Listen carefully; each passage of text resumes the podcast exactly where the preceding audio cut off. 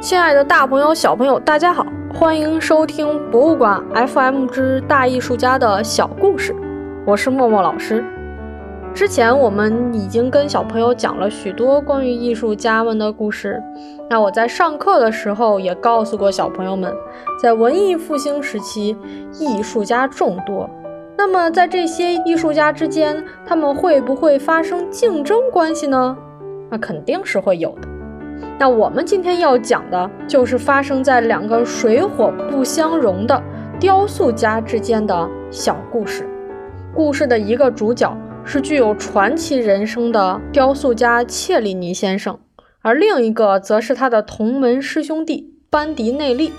这两个人的人生境遇是十分不同的。班迪内利的父亲，也就是班迪内利本人的师傅，同时也是切里尼的师傅。这个师傅当时呢是佛罗伦萨一个极其有名的金匠，美第奇家族非常喜欢他的作品，长期给他资助。这种资助在这位老师退休了之后，就顺理成章地转移到了他的儿子班迪内利身上。所以班迪内利的生活一直都很不错，不愁吃不愁穿。虽然没有变得大富大贵，但是。有固定的生活来源，而切里尼则完全不同。切里尼的父亲本身呢是美第奇家族的一个乐师，他本来呀也想把自己的儿子切里尼培养成一位宫廷乐师，从小教切里尼吹笛子。但是切里尼呢完全不领情，他对于金匠的工作非常的感兴趣，他决定。放弃吹笛子这件事儿，我要去学习金匠的技术。虽然切里尼的一生跌宕起伏，生活也不是很稳定，但是上帝的天平仿佛总是向这样的人倾斜。切里尼他具有非常高的天赋，这是他的同班同学班迪内利无论多么努力练习也无法达到的。这样一来啊，这个班迪内利心里就有了一些嫉妒。我们现在所知道的切里尼留下的一幅最有名的雕塑，就是青铜雕塑帕尔修斯。它现在被陈列在佛罗伦萨的佣兵凉亭里面。为了能够铸造出来这样一尊精致的青铜雕塑，切里尼几乎是用尽了自己所有的力气。甚至呢，在融化青铜去铸造这个雕塑的时候，还一度发生过爆炸，把切里尼自己的房子都炸去了半边。总之，历尽千辛万苦，花了大约十年的时间，切里尼才终于完成了自己呕心沥血的杰作《帕尔修斯》。这个雕塑在与公众见面之前啊，他曾经在佛罗伦萨学校里面短暂的亮相了一次。也就是一两天，在这个短暂亮相的时候呢，就引来了当时学校里非常多学生的这个赞扬和喜爱。然而呢，这个班迪内利由于跟美第奇公爵关系很近，他在了解到这样一个情况之后，就跟公爵说了：“说这个作品现在虽然是引起了很多的赞扬，但是这都是暂时的嘛。”在一片喝彩声过后，很快批评的声音就会来的。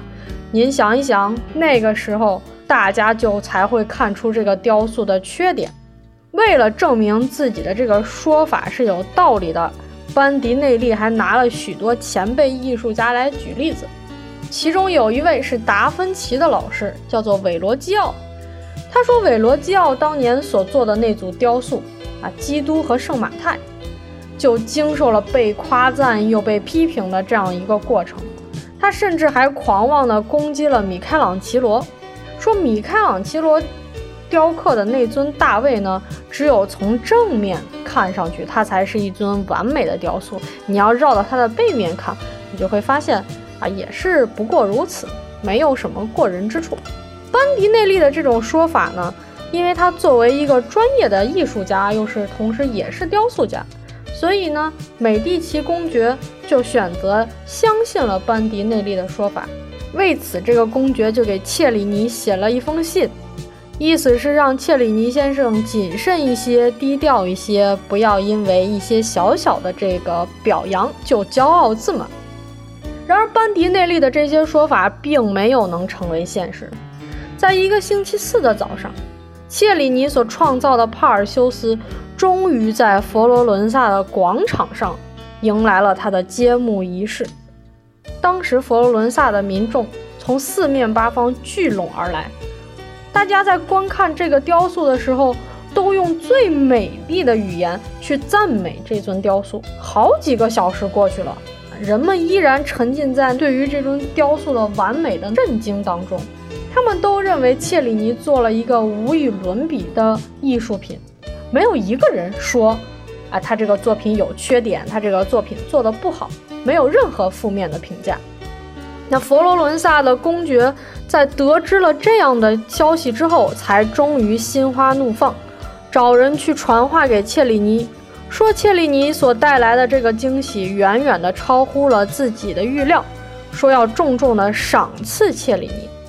当然，我们今天所讲到的这个，只是切里尼和班迪内利之间的一个小故事，他们之间曾经有过非常多的矛盾和冲突。那如果有小朋友和大朋友对于切里尼的故事特别感兴趣的话，可以去找他的自传来读一读。那本书就叫做《切里尼自传》。在那个年代呢，很少有艺术家会给自己写自传的，可见切里尼先生呢，他对自己还是非常有自信的。